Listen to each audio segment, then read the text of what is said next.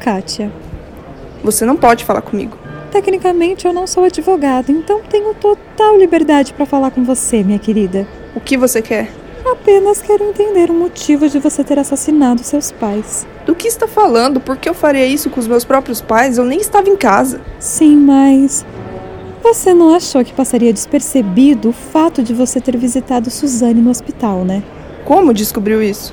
Eu descobri.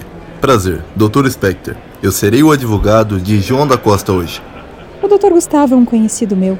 Ajudei o tio dele em Manhattan em um caso e ele topou me ajudar aqui no Brasil. Eu sempre quis falar isso, Kátia. Nos vemos no tribunal. Desculpa, cheguei atrasado. Tive que. Tá, tá, tá, Teixeira. Presta atenção que o espetáculo vai começar. Ordem, ordem, por favor. Estamos em nosso terceiro dia de julgamento do réu João da Costa, acusado de assassinar os pais de Kátia Rodrigues. Também definiremos, em contrapartida, a indenização pela perda dos pais. Poderíamos ter resolvido isso ontem, mas a detetive Rúbia Espinosa solicitou mais um dia de investigação. Detetive, vejo que trouxe um advogado para representar você e defender o réu. Doutor Gustavo, podemos dar início? Obrigado, meritíssimo. Eu chamo para a cadeira Kátia Rodrigues. Kátia Rodrigues. Pelo que as câmeras externas nos mostram, você realmente não estava em casa. Mas me peguei pensando na possibilidade de seus pais estarem mortos bem antes de você sair de casa. Protesto meritíssimo, suposição. Meritíssimo. Todos os lados merecem ser vistos e ouvidos com clareza. As opções são diversas. Os pais poderiam ter realmente desmaiado, podem ter sofrido um ataque cardíaco pouco provável, e João poderia até realmente ter assassinado os pais de Kátia. Mas, dado o histórico dela, acho justo considerarmos algumas observações. Doutor Gustavo, onde quer chegar? Bom, tem aqui comigo uma visita que Katia fez para Suzanne von Richthofen no dia 5 de maio de 2020. A mesma que foi acusada pelo mesmo motivo de Onda Costa, o meu cliente, de assassinar os próprios pais no ano de 2002.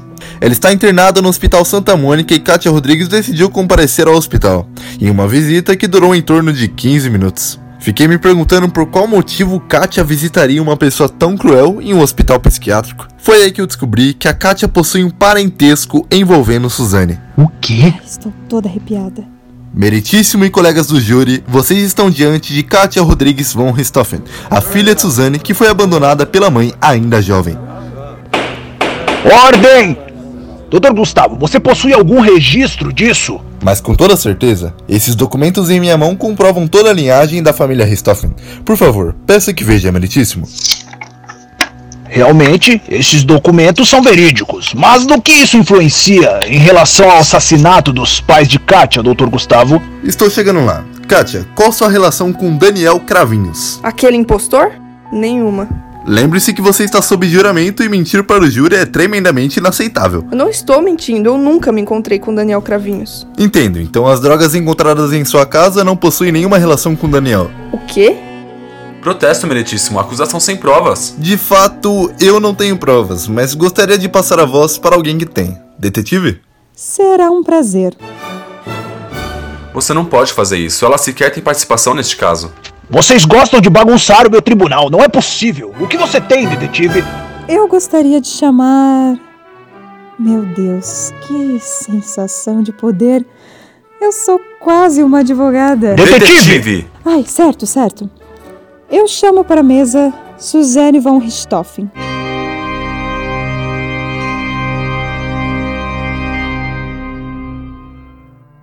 O quê? O que ela faz aqui? Isso lá é permitido? A partir do momento que Suzane está diretamente ligada ao caso, ela pode participar desse tribunal também. Não que eu saiba disso, eu aprendi. Olá a todos. Vocês já sabem quem eu sou. E eu já tô cansada de tribunais faz tempo. Suzane, conte-nos o que aconteceu no dia 5 de maio de 2020, por favor. Eu recebi a visita de minha filha, Katia Rodrigues von Richthofen. E o que exatamente Katia foi fazer nessa visita? Ela me ameaçou. Ela disse que precisava de drogas. E como todos sabem, meu ex-namorado Daniel me usava com essas drogas na época do assassinato de meus pais.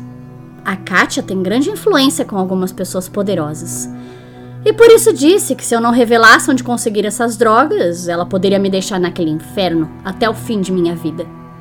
Ela revelou para mim que faria o mesmo que eu. Poderia nos detalhar se essas foram as palavras exatas que Katia usou?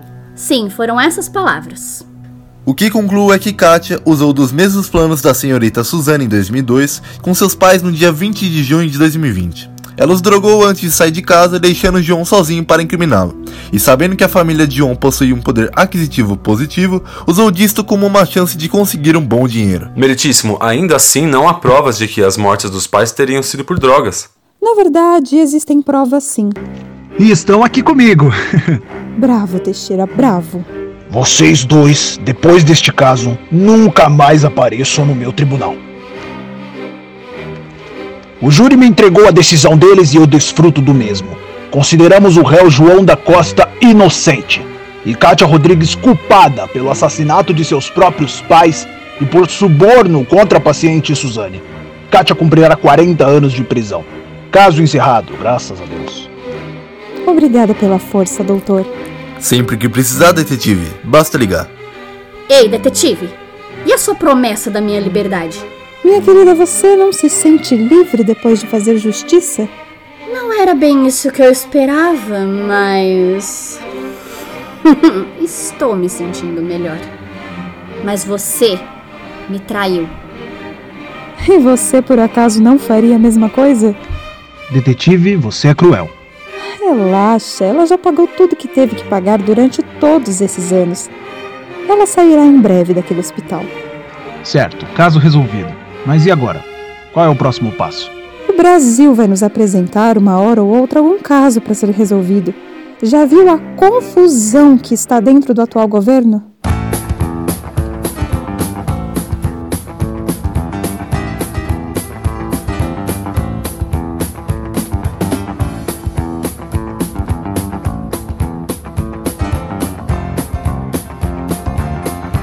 Criado por Leandro Alves, também conhecido como eu. Espero que você tenha gostado e fica aí mais um pouco. Eu tenho uma surpresa para você no final. Curte a música um pouquinho aí.